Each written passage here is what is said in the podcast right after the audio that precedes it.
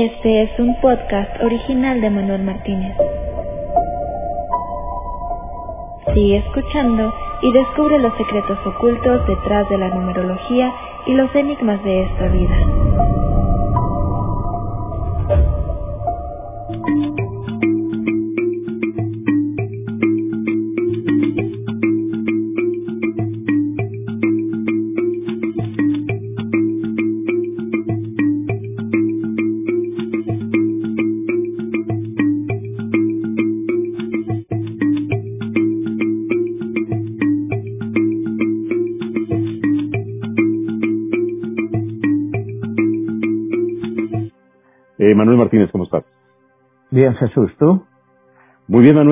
Día de hoy nos tienes una sorpresa en la historia de México de la época del imperio.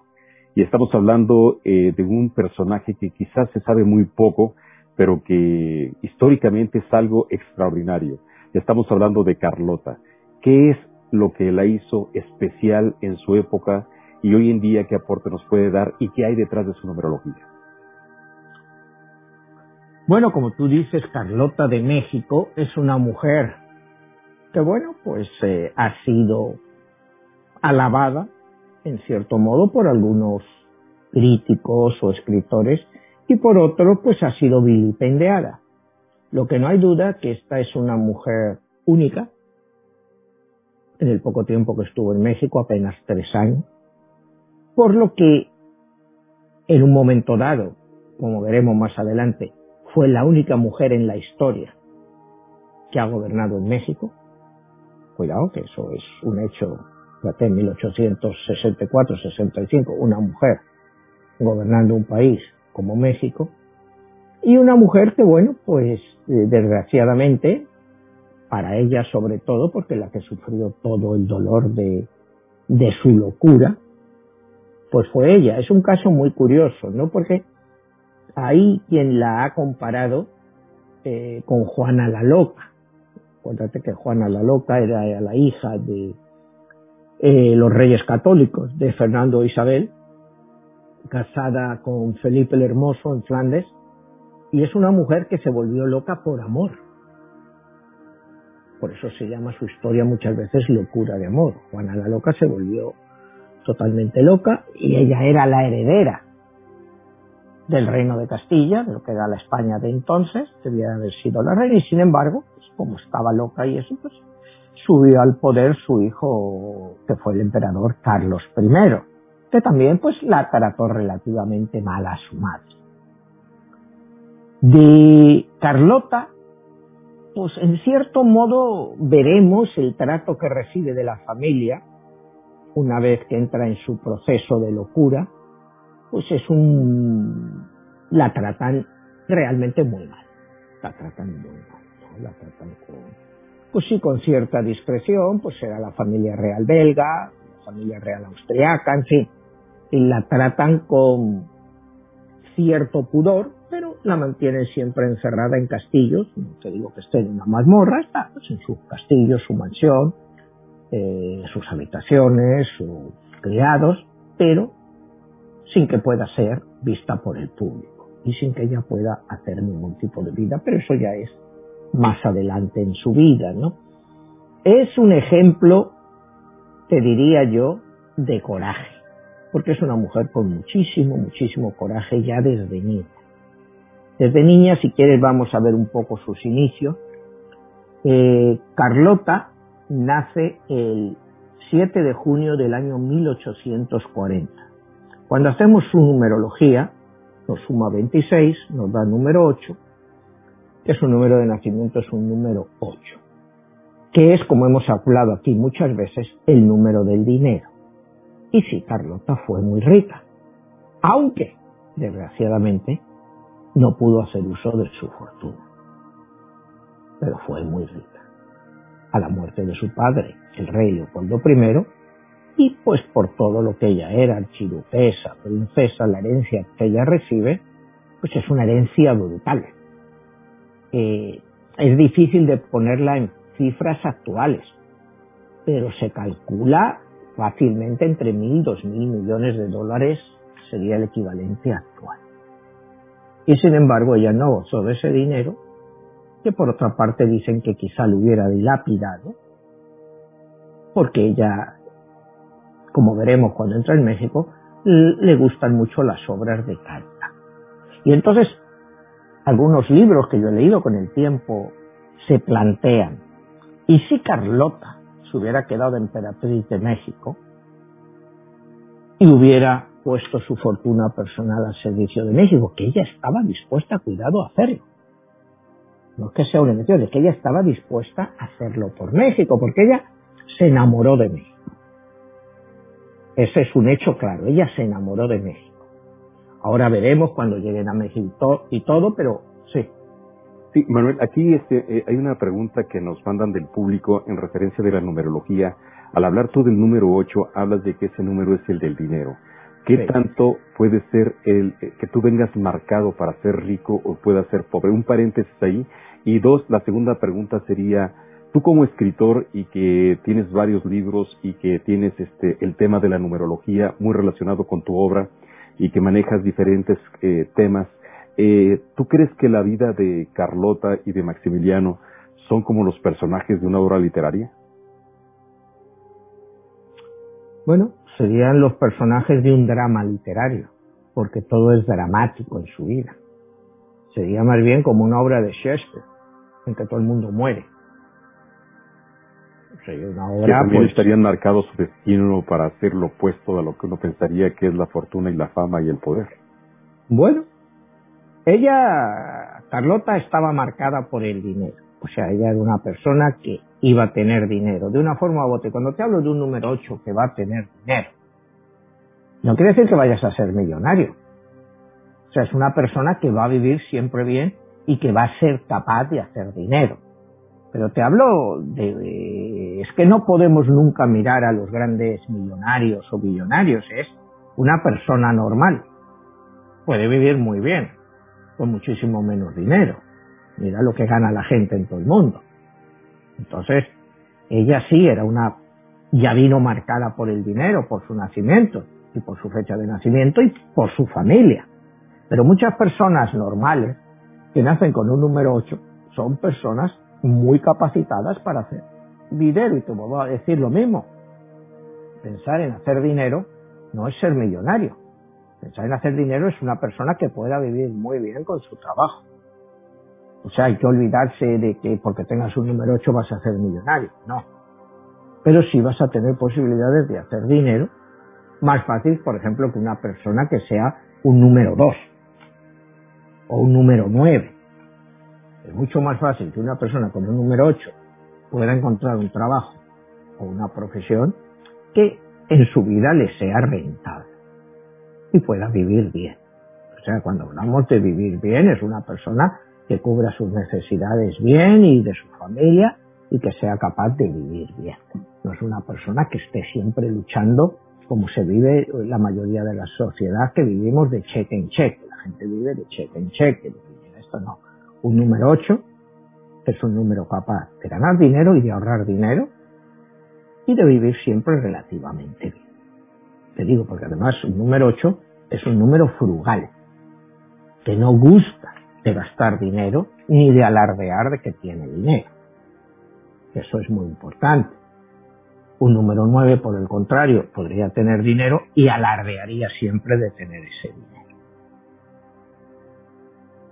O sea, son características muy diferentes y te digo, pues aplican a una gran parte de la población con esos números. Pero eso sería pues, una característica, en este caso, que le aplica a Carlota. Ella era, tenía mucho dinero, pero era una persona muy frugal. Nunca se vestía con grandes lujos, se vestía muy bien. Ella era muy bonita, era una persona extremadamente bonita, ya todavía hay fotos de la época y pinturas y ella era una persona muy bonita, era una mujer muy elegante y te digo, elegante pero sin ostentaciones. Se vestía bien, pero no se vestía de estas ropajes ultra lujosos, no, se vestía muy bien, pero se vestía frugalmente. ella nunca quería impresionar en la corte ni en ningún sitio por la extravagancia siempre mantenía una cierta frugalidad, a pesar de eso enorme cantidad de dinero. Que te digo, es difícil de calcular lo que sería en la época actual, porque yo he leído desde que te decía antes mil, dos mil millones hasta siete, ocho mil millones. O sea, dependiendo, porque la cantidad de propiedades que tenía como miembro de la familia real belga. Después pasa a ser miembro de la familia real austriaca. O sea, era todo. Y el padre de ella, Leopoldo I, cuando muere y deja el dinero pues, a sus hijos, pues deja una fortuna realmente inmensa. Que te es difícil de calcular, es como cuando hablamos alguna vez de la Edad Media, que era una fortuna entonces. Pues bueno, pues había unas cuantas fortunas, pues que eran todos del rey de los señores feudales. ¿Se podrían comparar a las fortunas que hay hoy en día? Pues sí, a su forma sí. O sea, hoy en día lo que tenga Bill Gates o lo que tenga Elon Musk se podría comparar. Pues para el mundo conocido entonces y lo que se podía adquirir con esas fortunas, sí. Sí tenían toda la tierra de sus países, tenían todo, o sea, eran fortunas impresionantes. Lo que pasa es que es difícil de cuantificar lo que valían en la época actual. En el caso de Carlota, pues también es difícil de cuantificar, pero te digo, depende el historiador que te narre, pues te va a decir una cifra u otra. Lo que sí podemos decir es que por lo menos estaba entre los mil y dos mil millones. Que es una cantidad muy, muy, muy, muy importante. Pero volviendo a Carlota, su nacimiento, ¿no? Como decía, nace el 7 de junio de 1840 en el castillo de Laken, que está, es un castillo muy cerca de Bruselas, sus padres son pues el rey Leopoldo I y su madre es, Luisa María de Francia. Ella tiene cuatro hermanos, eh, el mayor de ellos muere y luego se queda Leopoldo y otro hermano menor. Leopoldo II, su hermano, asumiría más adelante, como ya veremos, la sería rey de Bélgica, y a la muerte de Leopoldo I, pues pasa a ser el rey de Bélgica y, como veremos más adelante, con todo el dinero, porque es que no quiero adelantar tampoco muchos acontecimientos, porque la herencia de Carlota tan inmensa, al decir y proclamarla que estaba loca pues ella no recibe ese dinero. El dinero siempre la está vedado porque está loca. Entonces su hermano Leopoldo II utiliza esa inmensa fortuna para su aventura en el Congo belga. Como se llamó el Congo belga, acuérdate que ya la época pues de la expansión de las conquistas a principios finales del siglo XIX, principios del XX, pues se iban hacia África porque ya Latinoamérica no había nada que conquistar, entonces África era una nueva tierra y Leopoldo II inicia con el dinero de ella esa expansión en África en lo que es el Congo, y lo que es el Congo belga. Pero claro, como no es dinero estatal, no es dinero del gobierno, que es dinero privado, Leopoldo II hace del Congo su finca particular era la gran y ha sido una de las experiencias más nocivas de la historia de Bélgica, de que por los belgas renuncian porque mataron entre 15 y 20 millones de congoleños. Al que no trabajaba le cortaban las manos y los pies y los tiraban en la selva para que se los comieran los animales. A otros que se ponían más rebeldes pues los ataban de pies y manos, los untaban de miel y los ponían en un hormiguero. O sea, son cosas brutales que si lo miras de una forma un poco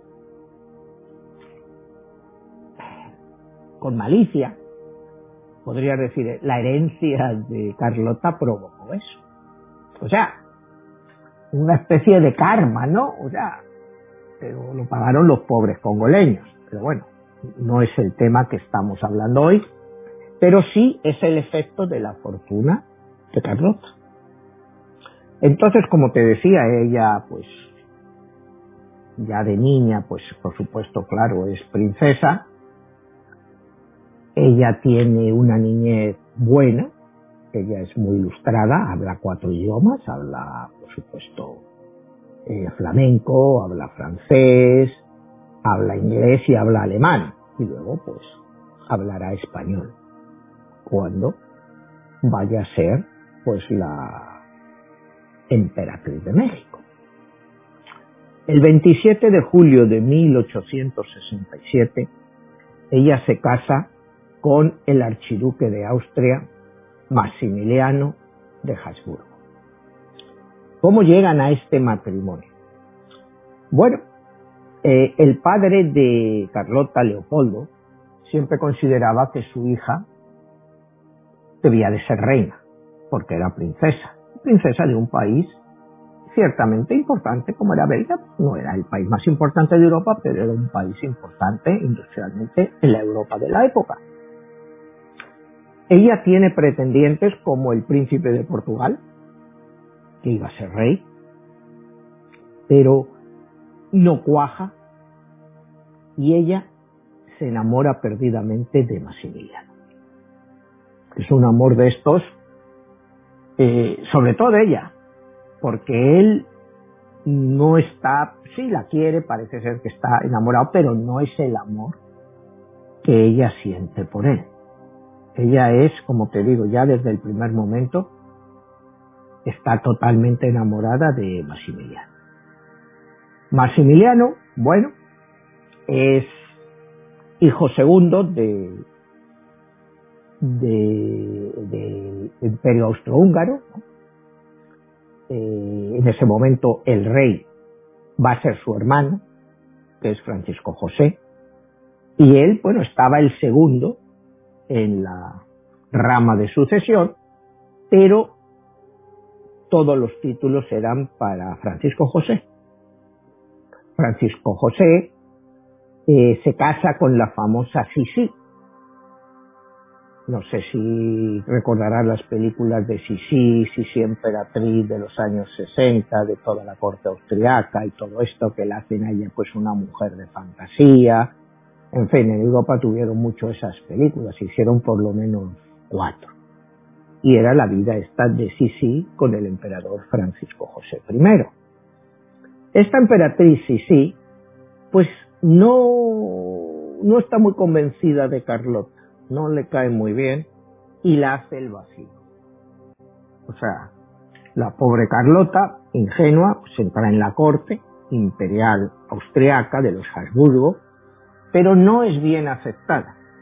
Y, no es porque ella no sea una princesa, porque ya tiene todos los honores de princesa, es sencillamente sí, sí, pues era una dominanta, una persona que no era como es en las películas, ¿no? O sea, era, era una inteligente, pero no era esa chiquita que te ponían ahí medio cursi en la película, ay, Francisco José y tal y cual, no, era una mujer de armas tomar, ¿no?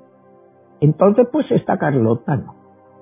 En un primer momento, como no saben qué hacer con ello, pues el reino austriano, el, el imperio austrohúngaro, tenía parte de Italia lo que se llamaba la Lombardía y Venecia. O sea, era una parte importante, pues si miras la Lombardía es el norte de Italia hasta Venecia.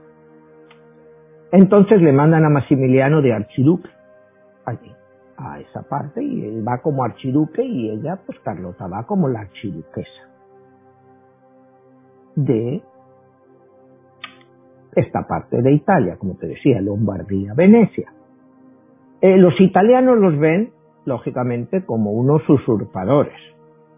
Porque los italianos pues no querían estar bajo, esa parte de Italia no quería estar bajo el imperio austriaco y estuvo por bastante tiempo. Y bueno, pues están ahí unos años, pero él no tiene poder real, el archiduque no tiene poder real, porque todas las decisiones se tomaban en Viena. Eh, se dice que Carlota pues pasó una época muy feliz allí, al principio era el romance, era esto, lo otro, pues. Pero Carlota no se podía quedar embarazada. Carlota no se podía quedar embarazada. Por supuesto, pues todo el mundo en la corte piensan que el problema es de Carlota, no de Maximiliano. Y la historia te dice, claro, no se sabe en realidad las causas, pero este Maximiliano era bastante aficionado a los burdeles. Y parece ser que enganchó una enfermedad sexual en uno de ellos y era por lo que no era capaz de dejar embarazada a Carlota.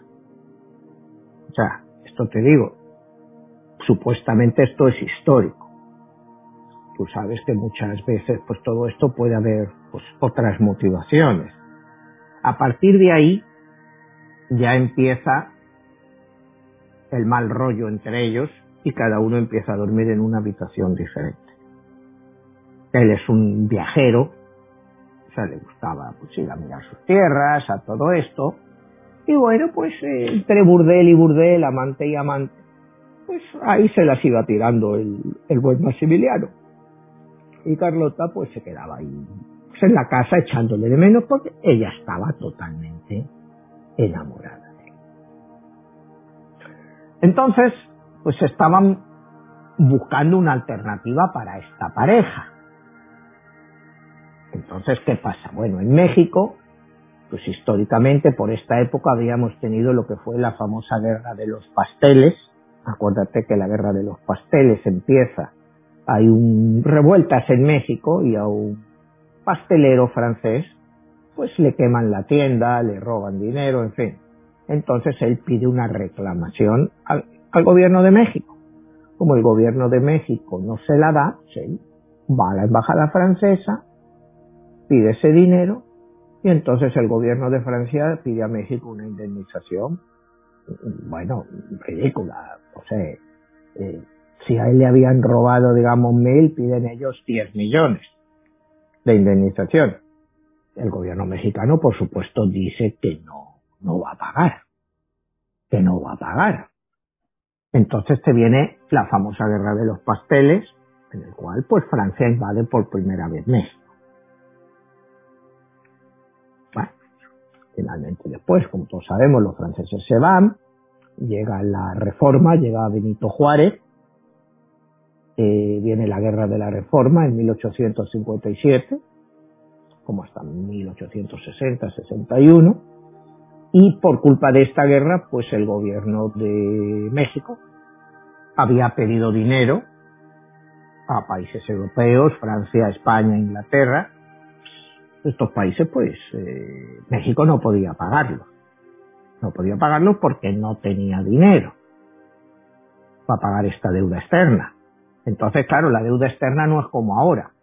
Antes, si no pagabas, pues te invadían. Para quedarse con tierras o con minas, todo. A Benito Juárez, pues el gobierno americano le ofrece pagar esa deuda. Benito Juárez dice, qué raro que los americanos ofrezcan pagar esta deuda. Y dice, sí, con intereses, claro, dice, lo veo lógico. Pero al leerse la letra pequeña del contrato, mientras México le pagaba esa deuda a Estados Unidos, pues Estados Unidos tenía derecho a, las minas mexicanas en varios estados. Entonces, claro, Benito Juárez dice, no, por supuesto que no. Entonces se queda a merced de los acreedores. España, Inglaterra, le dan más tiempo, se retiran de la puja, pero Francia no. Francia quiere cobrarse. Y entonces decide, porque tú sabes, durante la guerra de la reforma, pues eh, Benito Juárez con los liberales, por otra parte tenías a los grupos conservadores, proeclesiásticos, que le hacían la vida imposible y estaban en revueltas, un grupo de estos nobles, por llamarlos de algún nombre, de estos terratenientes, de estos afincados ciudadanos conservadores, deciden que quizá fuera bueno para evitar ya tanta violencia y tantas guerras en México, establecer una monarquía en México, o un imperio, que sería el segundo imperio de México. El primero recordemos que fue el de Iturbide, sabemos cómo acabó, ¿no? Con Iturbide que apenas estuvo un año, se marchó al exilio, volvió y lo fusilaron. Los revolucionarios mexicanos se andan con muchas historias. Al que se le pone por medio, pues Pues lo echan, se lo han echado a lo largo de la historia, ¿no? No vamos aquí a contar nada nuevo. Entonces estos nobles mexicanos, llaman los nobles, te digo, pues eh, aristocracia, realeza, no son realeza, pero son gente pudiente de la época, los poderes fácticos, encabezados, por supuesto, por la Iglesia, que iban contra el liberalismo de Juárez. Le ofrecen, se deciden que tienen que buscar un monarca europeo. Se acercan a Francia y Francia propone, que era entonces el emperador de Francia era Napoleón III, es el sobrino de, de Napoleón, que quizá la pareja esta del archiduque Maximiliano y Carlota, el archiduque pues pudieran ser buenos reyes, buenos emperadores para México. Ellos se lo ofrecen, los patriarcas mexicanos están de acuerdo con la elección, y entonces, pues en 1864 ellos se embarcan para México y, y llegan a Veracruz. La idea con la que llegan ellos por todo el rollo que les habían contado estos dirigentes mexicanos, o es que no sé cómo llamarlos, ¿no? O sea, esta nobleza mexicana, porque todos iban a ser nobleza cuando ellos llegaran, es que el pueblo mexicano los iba a aclamar, que los estaban esperando con las manos abiertas, con los brazos abiertos. Si ellos no hubieran esperado eso, nunca se hubieran metido en una aventura de este tipo. O sea, ellos fueron a México engañados. Primera parte de la historia. Ellos creían que el pueblo de México los quería y los había pedido cuando solo era una parte, digamos, de la nobleza y de la élite eh, económica mexicana la que los quería, porque tenían miedo al liberalismo de Juárez. La iglesia pues estaba aterrorizada con Juárez, eso de enseñanza laica y todo eso, Total, que ellos llegan aquí a México en 1864, llegan a Veracruz, tienen una recepción pues floja. Ellos esperaban multitudes de gentes esperándoles, saludándoles. Y la verdad que no se produce eso, ¿no? Al contrario, es más que nada una indiferencia casi total de la población, ¿no? Hacen unos días de viaje, llegan a la Ciudad de México, y ven que el Palacio Nacional pues que está hecho una pena. Que era donde en principio creían que iban a quedarse, pero el Palacio Nacional pues no estaba bien cuidado, en fin, lo típico. Entonces cuando deciden instalarse pues en el Palacio de Chapultepec.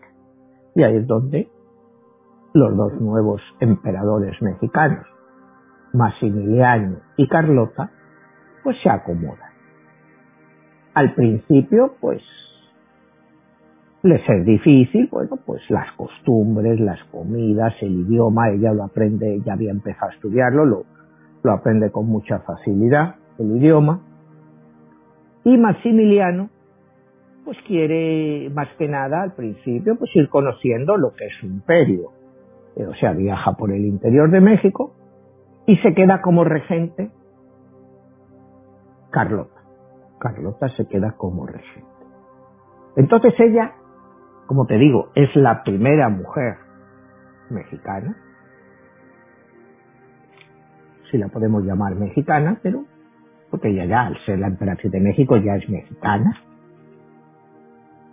que regenta México y empieza a emitir órdenes imperiales. Lo primero que hace, eh, elimina los castigos físicos a los trabajadores. No, elimina los castigos físicos. Elimina esas jornadas monstruosas de trabajo de la época y las reduce. Crea escuelas, crea guarderías, cuidado, que eso era algo insólito en la época, y ella crea guarderías, crea bibliotecas, crea una escuela de música. O sea, te estoy diciendo, todo esto es verdad, ¿eh? Ella hace todo eso y en muy poco tiempo mientras el marido está por ahí porque el marido le encantaban las mexicanas. Llegó y, y se enganchó con las mexicanas. le volvían loquito. Yo creo que se cansó de tanta rubia y eso y vio la morenaza que... Y el tipo, eh, yo no me estoy inventando esto, ¿eh? Lo dice la historia. Se enganchaba las morenazas, se dice incluso que tuvo un hijo con una de ellas, o con más, pero eso nunca se ha probado. Hay muchos libros sobre eso, incluso uno que llegó hasta pelear en la Primera Guerra Mundial. Te digo, no lo sé. Históricamente es posible, pero que hayan sido reconocidos, no ha habido.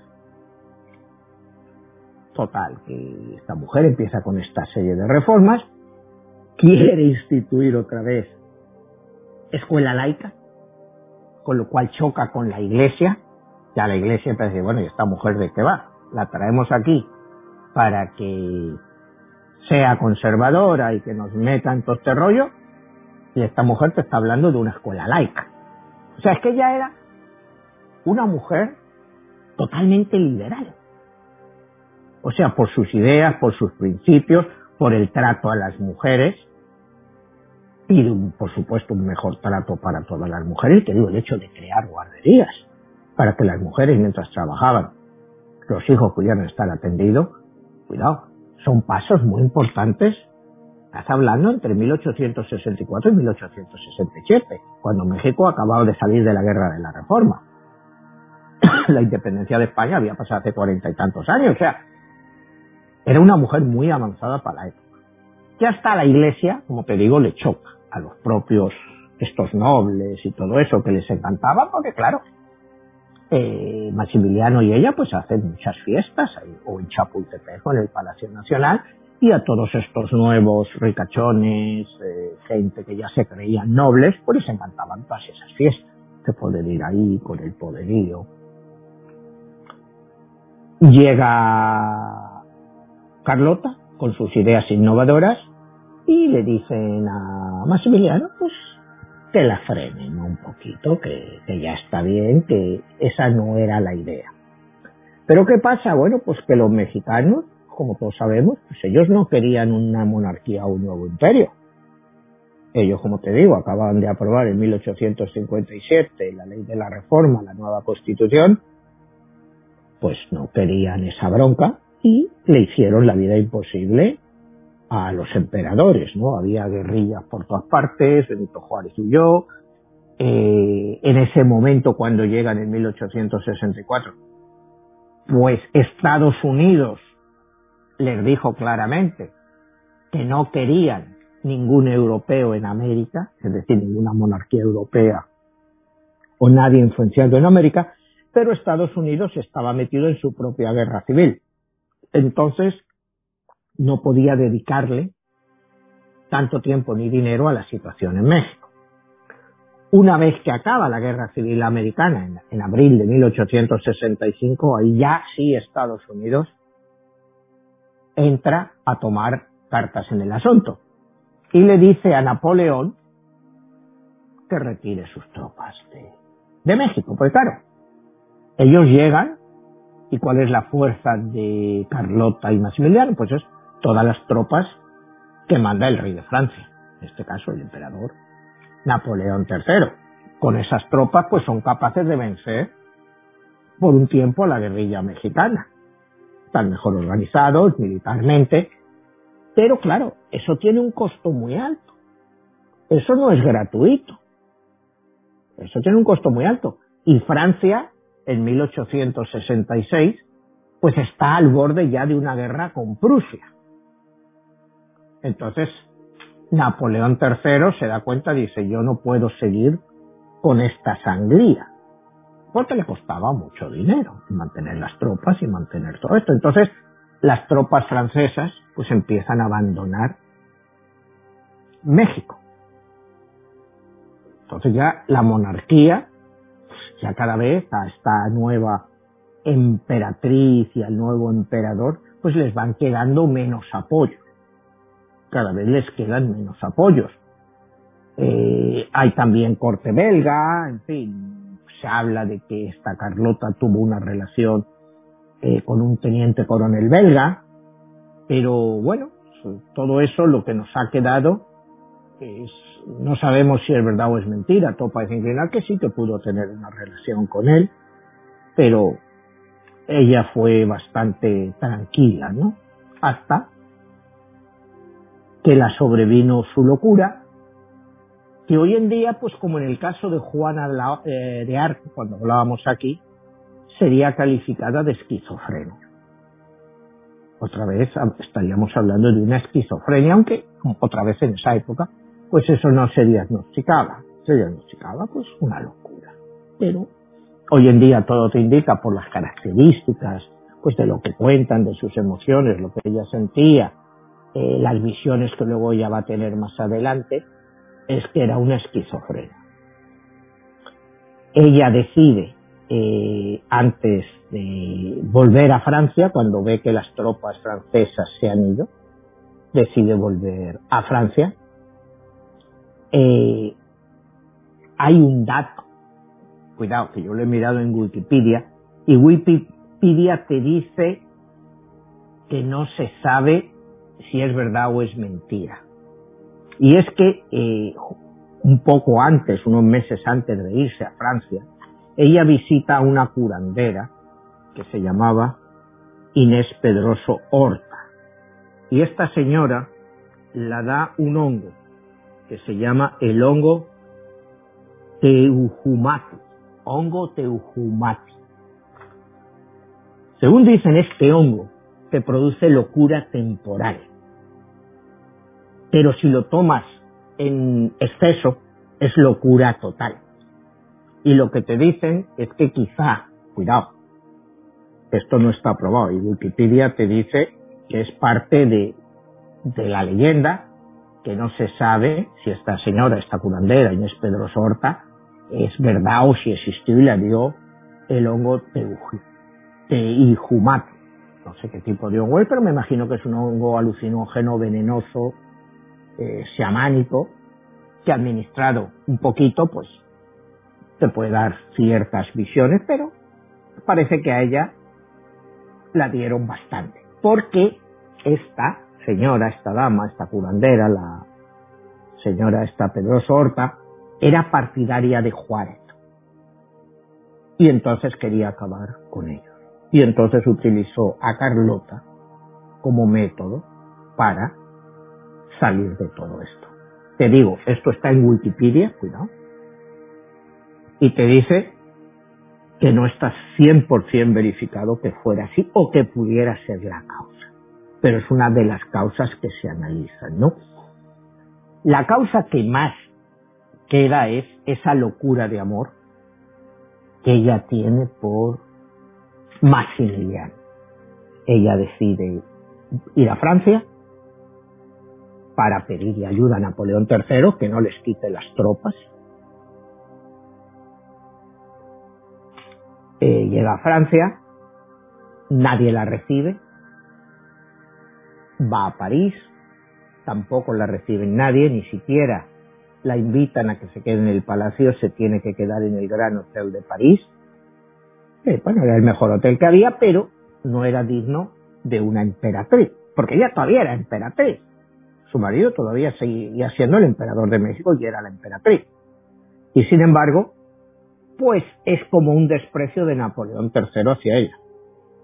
Cuando está ella, eh, Napoleón III no quiere verla, pero ella es una mujer que tiene un carácter fuerte adelante y ella se va pues a verle al palacio. Eh, ni siquiera la mandan un carruaje, ella tiene que alquilar un carruaje para que la llegue a palacio. Llega a palacio, y por evitar la bronca, pues la dejan entrar en el palacio, en vez de recibirla el emperador Napoleón III, la recibe su esposa, eh, que es la esposa es Eugenia de Montijo, que ya pues era también una testa de la familia real española, Eugenia de Montijo. Eugenia de Montijo la dice que es mejor que no vea al emperador y que no le siga pidiendo cosas, pues porque la situación está muy fuerte, pero ella ya empieza a dar síntomas eh, de locura pierde los estribos y la otra pues dice, bueno, y la recibe el emperador. El emperador pues la niega tropas, la niega ayuda económica, la, niega todo y ella pues entra en histeria. Y entonces cuando empiezan a decir, bueno, esta mujer es que se ha vuelto loca. Es que se ha vuelto loca. Entonces, pues claro, ella estaba loca porque ella quería ser emperatriz de México y quería ayudar a México. Cuando, hay otro, otra anécdota, cuando ella la embarcan desde Veracruz para volver a Francia, eh, la bandera que hay es la francesa en el, en el buque ese que la lleva de vuelta. Y ella exige que en ese buque pongan la bandera mexicana, porque ella es la emperatriz de México. O sea, ella se lo toma muy en serio, lo de ser emperatriz, como se digo, y va con muy buenas intenciones. En esta anécdota que te cuento, el barco francés, dice, bueno, oiga señora, si es que pues aquí solo tenemos la bandera francesa, porque esto es un barco francés, no sé cómo, pero consiguen una bandera mexicana para calmar. Y cuando te digo llegan a Francia, de todos estos desprecios, se vuelve al hotel, pues ya te digo, muy alterada, y decide que se va a ir a ver al Papa. Que el Papa, Pío IX, porque el Papa dio su bendición al matrimonio y dio su bendición para que ellos establecieran el imperio y restablecieran otra vez un catolicismo fuerte. Entonces me voy a ver al Papa. Ni corta ni perezosa, se va de París a Roma a ver al Papa. Claro, el Papa tampoco quería verla, pero es tal su insistencia que a Pío IX no le queda más remedio que verla. Entonces empiezan ahí, que si Santo Padre, que si tal, y claro, ella llega un momento en que ya pasa de Santo Padre y pasa de todo. Eh, tienen una bronca, ella tiene mucha hambre en ese momento, y al Papa pues le estaban cocinando una carne en una olla y tal y cual, y ella tiene mucha hambre, y va y mete la mano en la olla de carne, hirviendo, y se quema toda la mano. Entonces, esta mujer está más loca que donde las hacen, ¿no? O sea, y, y el Papa, pues claro, alucinaba, ¿no? Entonces tiene otra bronca con el Papa, el Papa la quiere echar y ella dice que no se va. Entonces no se va y se queda a dormir en el Vaticano, que es la primera mujer en la historia que duerme en el Vaticano. Y yo estaba leyendo en otro sitio que ninguna otra mujer después de eso ha vuelto a dormir en el Vaticano. Y ella se queda a dormir en el Vaticano. Imagínate, claro, decían que estaba loca, que pero es una mujer de muchísimo empuje. Eh, poco después de esto, ya cuando se vuelve para Bélgica, a su familia, eh, quiere volver a México y le llega la, la noticia, pues, que a su marido, pues, lo han fusilado en Querétaro, ¿no? El general Mariano Escobedo. Eh, hay cartas de que se dicen que bueno, es que fíjate también ahí, te digo todas estas anécdotas de la historia, ella le escribe cartas a Juárez, le escribe creo que solo una carta, dice la historia, seria, una carta poniéndole a parir a Juárez, o sea, insultándole, diciendo cómo se atreve a todo esto y cual. Entonces sus detractores dicen que ella era la amante de Juárez. O sea, te hablo de cosas pues que están escritas. Que se la acusó de que ella era, pues quería ser la amante de Juárez. Y ella, hay otras cartas reales de Víctor Hugo, el autor de Los Miserables, que le escribe a Juárez cuando han arrestado a Maximiliano para que le perdone la vida. Le dices, no dejes que esa sangre manche tu política liberal. Mándalo de vuelta para Europa, no le mates son varias cartas que le escribe este, este autor, Víctor Hugo. Pero parece ser que las cartas le llegan tarde a Juárez. Pero las cartas sí, esas son históricas porque se han publicado después. Se han publicado después. Entonces, pues le ejecutan ahí en Querétaro y ella recibe la noticia de la ejecución de su marido como dos meses después. Y ahí es ya así cuando, pues, sus ataques, sus visiones, ¿no? O sea, porque no es que estuviera siempre loca, pero ella empieza a hablar con el marido muerto, o sea, empieza a tener visiones, ella empieza a ver cosas. A ella la, la van poniendo de castillo en castillo, o sea, la mandan, vete a reposar a tal castillo, bueno, pues ahí está una temporada. Cuando ya se cansa de eso, pues vete a este otro castillo y así la tiene. Entonces, como los belgas la declaran loco, muere el padre, Leopoldo I. Entra como rey su hijo, Leopoldo II, el que te digo, inicia o continúa esa colonización del Congo. Y lo utiliza con el dinero del cual era heredera Carlota. Como te decía antes, una fortuna inmensa que nunca ella llega a ver, porque se la queda el hermano. Como rey, ¿no? se la queda, pues soy su hermano, soy su heredero, ¿no? Como ella está loca, pues no tiene heredero. Entonces, aquí un punto importante en la historia es cuán loca de verdad estaba ella, o cuán loca la quisieron hacer parecer para quedarse con su dinero. Cuidado, esa es, es otra parte que habría que ver, porque si partimos del punto de vista que todo indica que Carlota tenía esquizofrenia. Te digo ya, era una historia de amor con el marido, hablaba del marido después de muerto, que es un poco parecido, como te decía antes, a Juana la Loca, la hija de los reyes católicos, que no dejó que enterraran a su marido y lo tenía ahí sin enterrar en Castilla y se iba a llorar y a hablar con él todos los días. O sea, era una locura de amor. Esta mujer tenía también una locura de amor, no tan pronunciada quizá como la de Juana la Loca, pero sí, estaba enamorada perdidamente de Maximiliano incluso después de la muerte. Toda la historia, toda la relación entre ellos, pues ha dado infinidad de obras.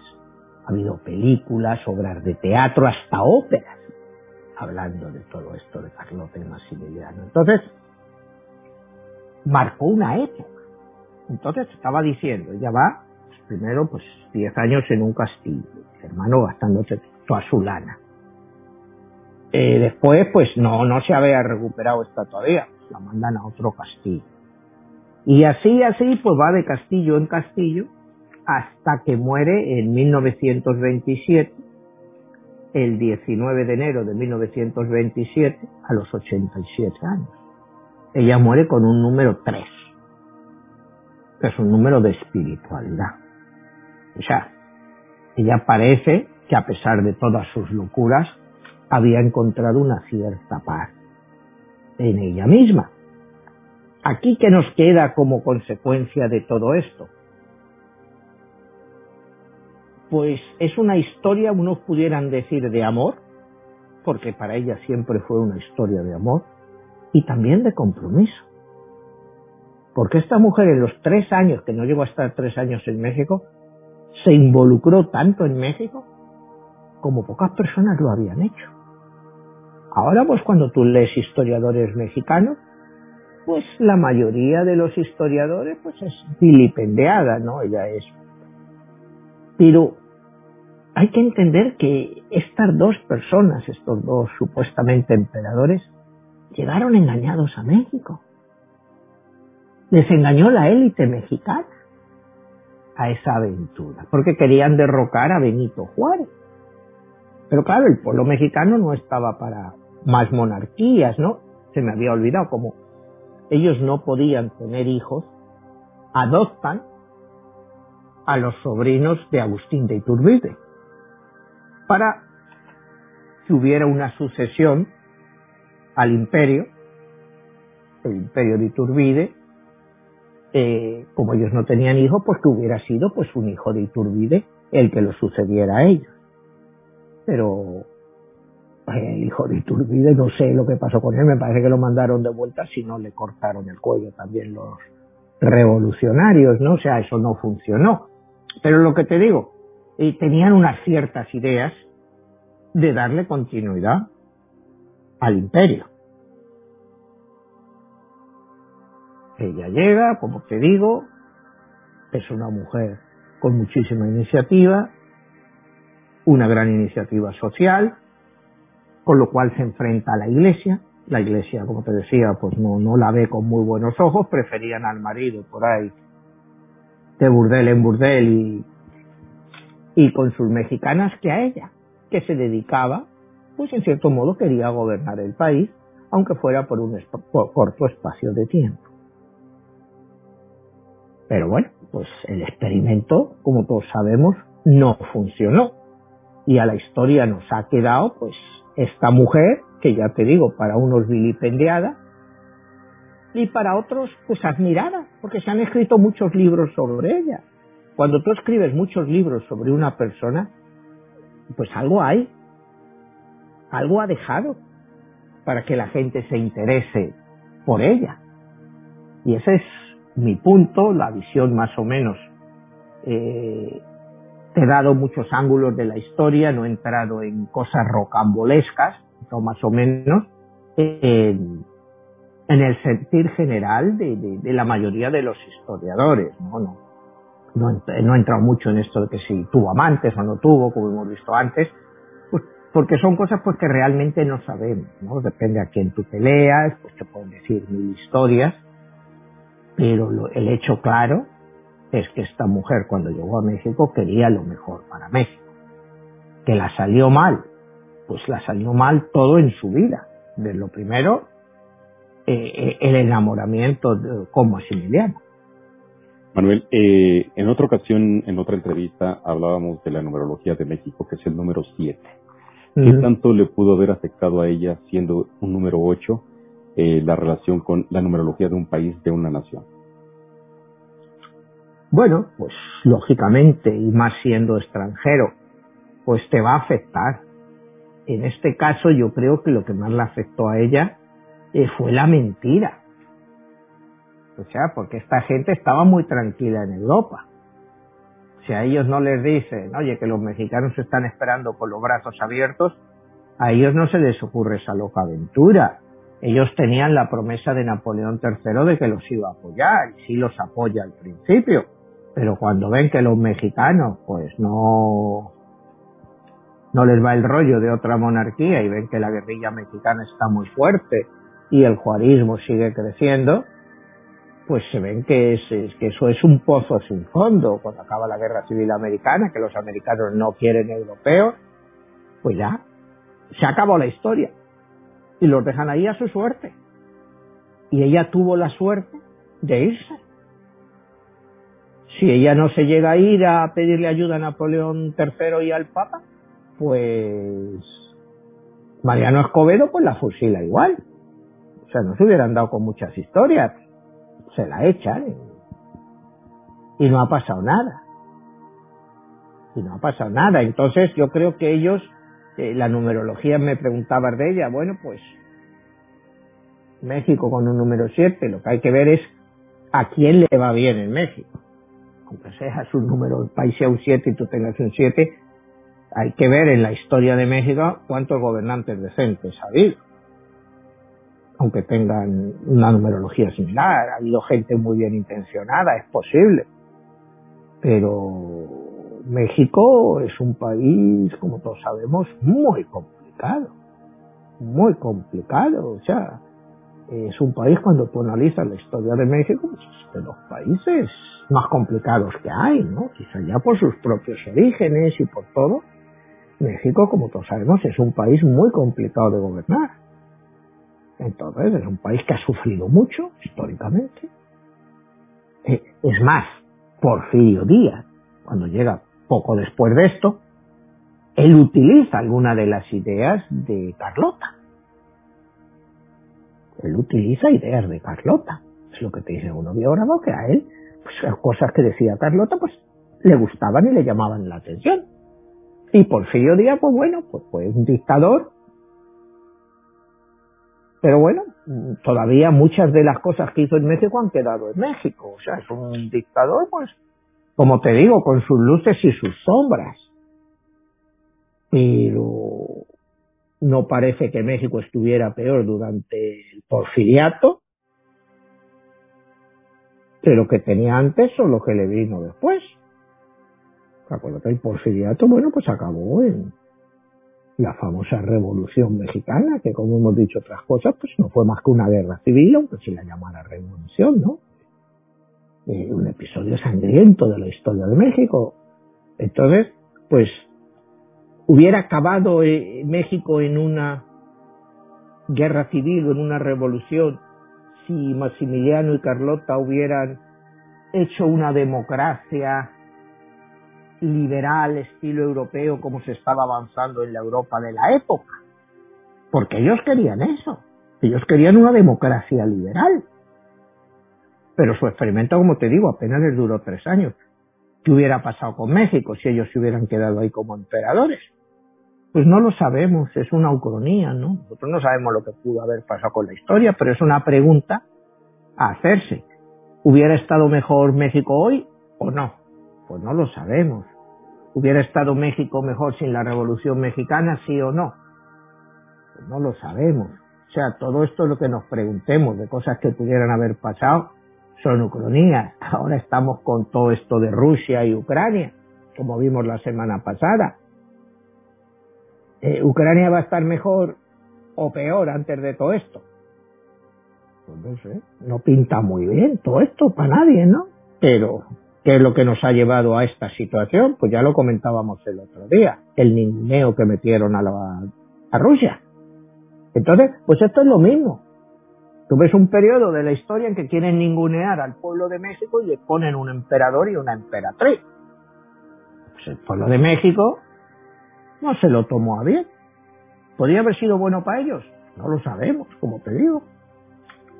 Eh, Manuel, ya preparándonos al final del programa, nos hacen una pregunta. Si Benito Juárez, su numerología eh, sería, eh, ¿cuál sería si nació el 21 de marzo de 1806, comparado con la numerología de Carlota? 21 de marzo de 1806, sería 2 y 1, 3, 6, 7, 15 y 6, 21, fíjate. Es un número 3 que es exactamente el mismo número con el que muere Carlota. Mm. Es el mismo número con el que muere Carlota, con el que nace Benito Juárez. O sea, quizá hubieran podido, pero ella era un número 8. O sea, la muerte es, la numerología en la muerte es diferente, ¿no? Es, es totalmente diferente. Un 3 con un 8, pues no se llevan. Técnicamente, ¿no? O sea, ella cuando nace con un 8 y evoluciona para morir con un 3, significa pues una gran evolución. ¿Tienes la fecha de la muerte de Benito Juárez? De la muerte, eh, voy para allá. Pero de, paso, si puedes sacar la numerología de Maximiliano, 6 de julio de 1832. 6 de julio de 1832. 6 y 7, 13, 14, 22, 25, 17. ¿Ves? Él tiene una numerología, él tiene un 9 de entrada y salida, ese número que te digo, que no, es muy malo. Para ser rey, y malísimo, para cualquier cosa. Porque el número 9 destinó, estaba destinado a no ser rey. A no, a no llegar a nada. O sea, a, a dar saltos por todas partes. Es el número que va dando saltos, algunas veces se va bien, pero acabó como un 9. O sea, empezó como un 9 y acabó eso. Acabó saliendo de todo de mala manera, porque el 9 toma muchos riesgos en su vida. Juárez muere en julio 18, 1872. Julio 18, 1872, 7, 8, 16, 17, 25, 82, 34, 28, 15, 16, 16, 18,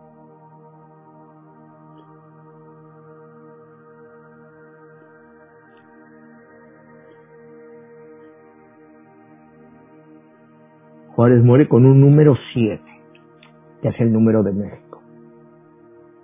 Como hemos dicho. él, sí muere bien. O sea, en el sentido nacionalista, él sí muere con México. O sea, es un hombre que da su vida por México. Y genera la República. o sea, la reforma. O sea, él sí estaba destinado para generar un país, no un imperio. Él numerológicamente sí, sobre todo ya con su muerte, desde que empieza su evolución del 3 al 7, él muere con el número perfecto de México que deja un país como él cree ya listo, ¿no? Con su reforma de 1857 y su constitución, él ha hecho su labor a su muerte. Él sí lo ve como que ha hecho su labor a su muerte. Pero por otra parte es curioso, y no voy a entrar aquí en Benito Juárez, pero Benito Juárez nunca fue elegido. Él fue presidente en varias etapas, pero nunca fue elegido, era siempre por, pero él nunca fue elegido. Es por, y él abogaba pues por no la, la no reelección, y sin embargo, él se iba reeligiendo, pero sin siquiera por el voto popular. Son cosas muy curiosas. No digo que él no hubiera ganado unas elecciones, pues que posiblemente con su popularidad sí las hubiera ganado, pero nunca realmente tuvo que ganar unas elecciones. Siempre fue a contracorriente, ¿no? Por la guerra, por esto, por lo otro, pero siempre se le prorrogaba su mandato. O sea, son cosas muy curiosas de la historia, ¿no? Eh, pues ahí está Manuel, para terminar solamente te haría la pregunta. Eh, nosotros escogemos una frecuencia numerológica al momento de nacer que pueda determinar nuestro destino y ese destino se puede modificar o estamos sentenciados por esa energía o frecuencia numerológica. Bueno, como yo te he dicho muchas veces, eh, yo no creo en el destino. Para mí el destino no existe. Nosotros nos creamos nuestro propio destino y nos los creamos con el día a día, Jesús. Entonces, un número te da unas características que tú puedes aplicar. O sea, tú tienes el Juárez, era un número 3, Carlota era un 8. Bueno, tú las aplicas a tu vida. Puedes o no puedes hacerlo. En el caso de Carlota, no pudo. Perdón, ahí me faltó la pregunta. Siendo Carlota 8 y Maximiliano 9, ¿cómo les iba a ellos con esa numerología? Pues bastante mal. No estaban para el uno para el otro. O porque Carlota sí, Carlota con este el número 8 es un número romántico. A pesar de ser un número que busca el dinero, es un número romántico. El número 9 no es romántico. El número 9 es un número de supervivencia. Que te puede ir muy bien en la vida o te puede ir muy mal. Pero el número 9 es de supervivencia, es como decíamos. El número 9 va recogiendo todos los restos del número 1, por lo que se va quedando, hasta que llegan al número 9. Y el número 9 es un número explosivo. Es un número explosivo el número 9. Porque esto es la carga energética de cada número. Pues lo que va dejando uno detrás, lo va tomando el otro. Es decir, lo que el número 1 deja, lo toma el 2.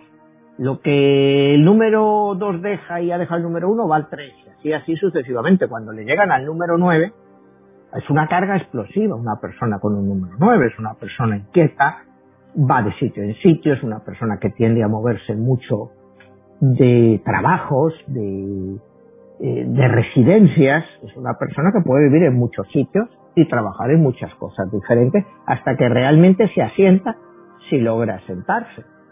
El número 8, por el contrario, es un número, como te digo, que técnicamente siempre va a tener dinero y te vuelvo a hacer la, lo de antes, no te hablo de millones, pero es una persona destinada a vivir bien, destinada a vivir bien, estable y familiar.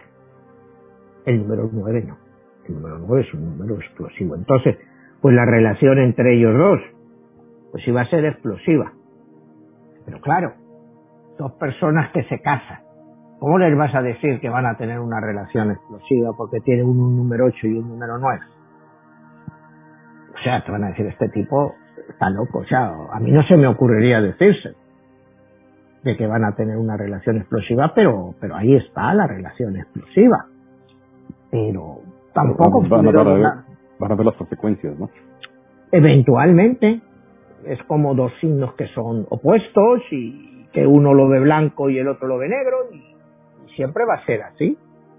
Y no hay nada que tú puedas hacer eso y tú no puedes dar un consejo a una persona basado en un número porque te vuelvo a decir, es una apreciación personal.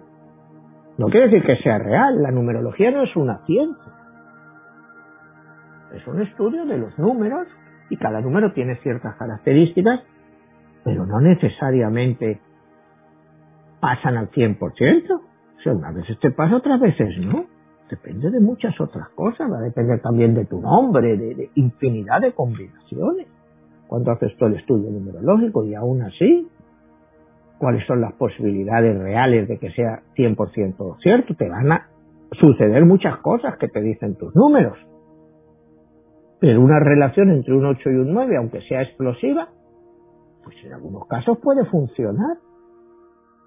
Si el 9 está siempre fuera, ponte por ejemplo como el caso de Maximiliano, que le gustaba estar, y la mujer, pues el número 8 estaba haciendo otras cosas en la casa, pues los momentos en que se vieran, pues sí pueden ser buenos.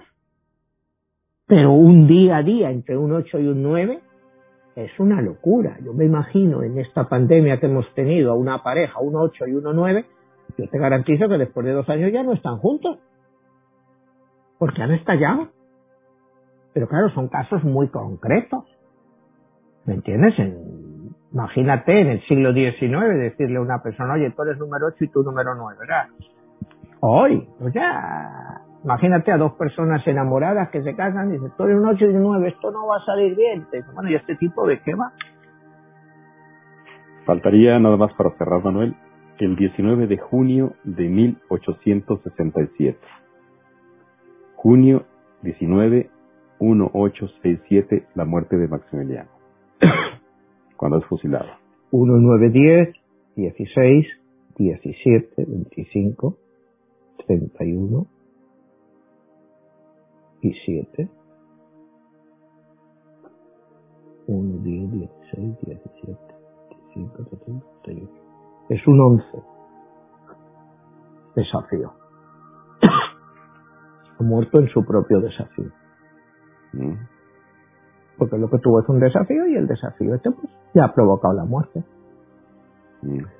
El general Mariano Escobedo pues, hizo justicia a su forma. Se lo echó. Increíble, ¿no? O sea... 11 sí, él, su propio, fíjate, 11, su propio desafío pues le salió mal. Le salió mal. Oye, pero verdaderamente impresionante es lo que estás este, haciendo mención porque habrá quien no crea, pero ya viendo un análisis retrospectivo, todo calza, ¿no? Pues calza, pero como te digo, es fácil verlo en perspectiva y desde atrás. Lo difícil de todo esto es verlo en tu día a día. No sé si me entiendes. Luego cuando haces analizas y miras la historia de eso, pues fíjate qué curioso. Que se lo echaron el día en que era su propio desafío, porque le podían haber fusilado el día de antes, porque me parece que tardaron cinco días en fusilarle, ¿no? Desde que le condenaron a muerte. Entonces, pues precisamente en un número 11. Me parece que pasaron cinco días, ¿no? Desde que se dicta la orden de ejecución hasta que lo fusila. Creo recordar, pero o sea, no, te puedo ser, pero no fue ese mismo día que le, sino que esperaron. Y da la casualidad eso, que es el número 11, el desafío y su propio desafío, pues se lo acaba comiendo a él mismo, ¿no? Pues muy bien, Manuel, tú como escritor numerólogo... Pero fíjate qué curioso, qué curioso ahora que lo has mencionado, que él nace en un 9 y muere en un 11, otra vez el 9-11. Iba para allá. Curioso. Iba para allá. Curioso. Curiosamente, tú siendo un escritor y numerólogo, hace eh. nombre a tu obra, 9-11. 9-11. El código secreto. Fíjate qué curioso que muere 9-11. O sea, nace 9 y se muere en 11. Su propio todo. oye, yo creo que en la historia de tantos personajes que hemos este, tratado aquí es el primero que calza en la en, el, en tu libro, ¿no? O sea, en el título de tu libro, ¿no? De Qué increíble. Bueno, pues es posible. Desafío, y al final muerte, ¿no? Que es lo que te trae siempre un 9 de 11, ¿no? Desafío y muerte. Y él, pues mira, nace con el número de desafío y muere con su propio desafío, un 9 de 11. Curioso. Curioso lo de el emperador Maximiliano. Y la emperatriz Carlota, que es de la que realmente íbamos a hablar hoy, pero fíjate todos los personajes y todos esos los números que tienen también ellos. Eh, todo, curiosamente todos ellos están relacionados este, con su vida, ¿no? Que le impactan Exactamente. y por eso es que se ha hecho mención de, cada uno de ellos. Pues Manuel, te agradezco muchísimo. Solamente queda este, que nos dejes saber cómo pueden escuchar este libro eh, en audiolibro y dónde más se puede conseguir toda tu, obra literaria. Bueno, pues como ya hemos dicho otras veces, pueden escuchar mis libros en audio, en inglés o en español, y los pueden comprar en forma física, tanto en inglés como en español, o en el en ebook, también lo pueden escuchar por cuatro dólares, o sea, lo pueden leer por cuatro dólares, que es lo que cuesta el ebook. Y luego pues tienes todas las novelas gráficas, tanto en inglés como en español, tanto en color como en blanco y negro. Ahí las tienes todas. Pues muy bien, Manuel, te agradezco mucho y nos estamos viendo. Hasta la próxima. Hasta la próxima, Jesús.